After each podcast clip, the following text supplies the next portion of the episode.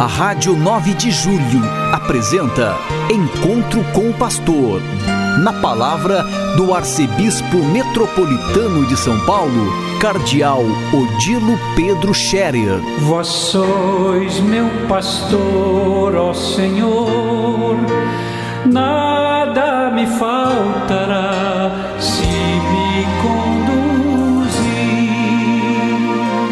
Queridos ouvintes da Rádio 9 de Julho, saudação e bênção para todos vocês nesse dia 12 de janeiro. Hoje é uma quinta-feira. A igreja está celebrando o tempo comum na liturgia, tempo de evangelização, tempo do anúncio do evangelho. É o tempo durante o qual nós lembramos de Jesus Cristo como centro da vida da igreja, centro da liturgia e também tempo da missão da igreja, do anúncio do evangelho, do testemunho, o tempo de produzir os frutos do testemunho da fé e da esperança e da caridade. É o tempo, digamos assim, do caminho. É, somos caminheiros, somos peregrinos e vamos caminhando, e o tempo nos vai levando, vamos avançando ao longo do tempo até irmos ao encontro com Deus. Esta é a nossa grande meta. É a grande meta para a qual eh, nós nos encaminhamos e cada dia vai chegando mais alguém, muitos cada dia vão chegando. Um mês, não um mês, duas semanas atrás, morreu o Papa Bento XVI, chegou o tempo dele de se de acabar, de terminar a sua meta, sua cor, corrida aqui na Terra, sua peregrinação na Terra, para chegar à meta da peregrinação, que é o grande encontro com Deus. E assim todas as pessoas, e um dia acontecerá também conosco, viver o tempo presente como um dom de Deus, como um presente de Deus. Cada dia é um presente de Deus que nos é dado para que a gente possa realizar o que é bom, progredir na virtude, crescer no amor de Deus, praticar o bem, a caridade, as obras de misericórdia, enfim, colaborar com este mundo para que ele seja bom e nossa passagem por este mundo tenha valido a pena para nós e também para os outros. Viver o tempo que passa, o tempo presente, é a gente viver alerta, viver atentos às realidades ao nosso redor, para não se perder, não se desorientar no caminho. Lembro sempre as palavras bonitas do testamento espiritual do Papa Bento XVI, que recomendou fortemente. Eh, fiquem firmes na fé, perseverem na fé, não se deixem enganar, não se deixem desviar do caminho. Na vida é tão fácil a gente se deixar desviar do caminho. É por isso necessário que nós fiquemos sempre atentos e vigilantes para saber por onde nos conduz Deus com Sua vontade, por onde caminha de fato, a virtude, o bem, para a gente fazer as escolhas acertadas e progredir na vida. Nós, enquanto isso, vamos já começando a olhar para frente, para o tempo da quaresma que vai chegando daqui a pouco, daqui a um mês praticamente, com a campanha da fraternidade proposta para este ano em todo o Brasil. A campanha, mais uma vez, aborda o tema da fome, interessante que esse tema foi escolhido já faz quase dois anos.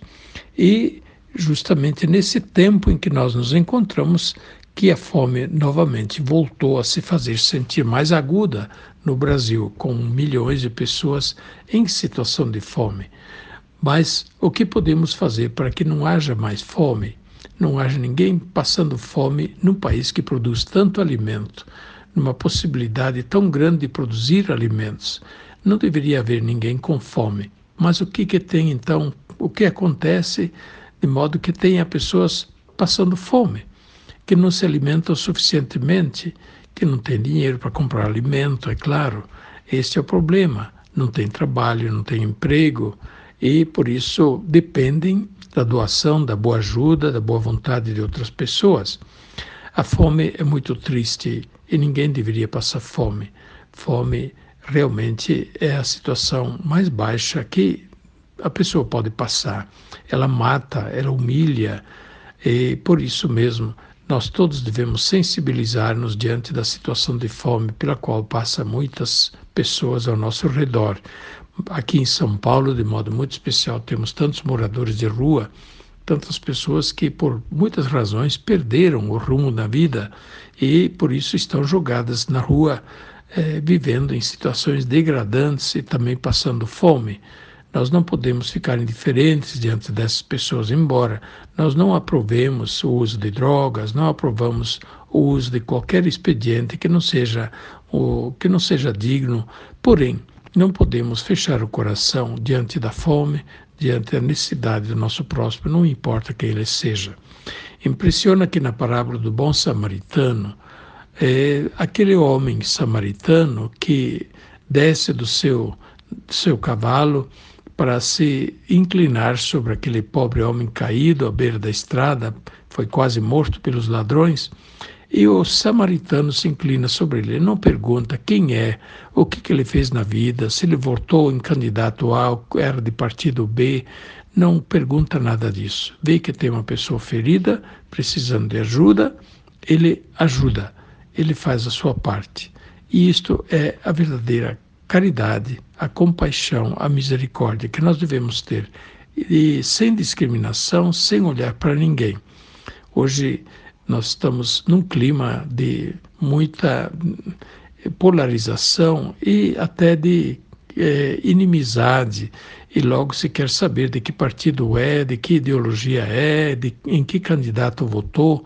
E, e, se votou um candidato que não seja o meu, se é de um partido que não seja o meu, então a gente despreza, a gente humilha, a gente insulta. Não deveria ser assim. Diante do próximo, conta a pessoa, não conta o que ela fez. O Deus não vai nos perguntar se a gente ajudou só gente boa ou ajudou alguma pessoa que não era tão boa. Deus não quer saber a quem nós ajudamos, né? quer saber se nós ajudamos e como ajudamos. Por isso mesmo, a caridade deve ser feita sempre de modo é, aberto e sem discriminação, sem escolha. Eu não escolho a quem fazer a caridade. Só assim a caridade é verdadeira e realmente pode ajudar também a nós e a termos o nosso mérito na caridade que praticamos. Fique com Deus e que a graça e a bênção de Deus os acompanhem durante todo esse dia. A bênção de Deus Todo-Poderoso, Pai, Filho e Espírito Santo, desça sobre vós e permaneça para sempre. Amém. A Rádio 9 de Julho apresentou Encontro com o Pastor, na palavra do Arcebispo Metropolitano de São Paulo, Cardeal Odilo Pedro Scherer. Vós sois meu pastor, ó Senhor, na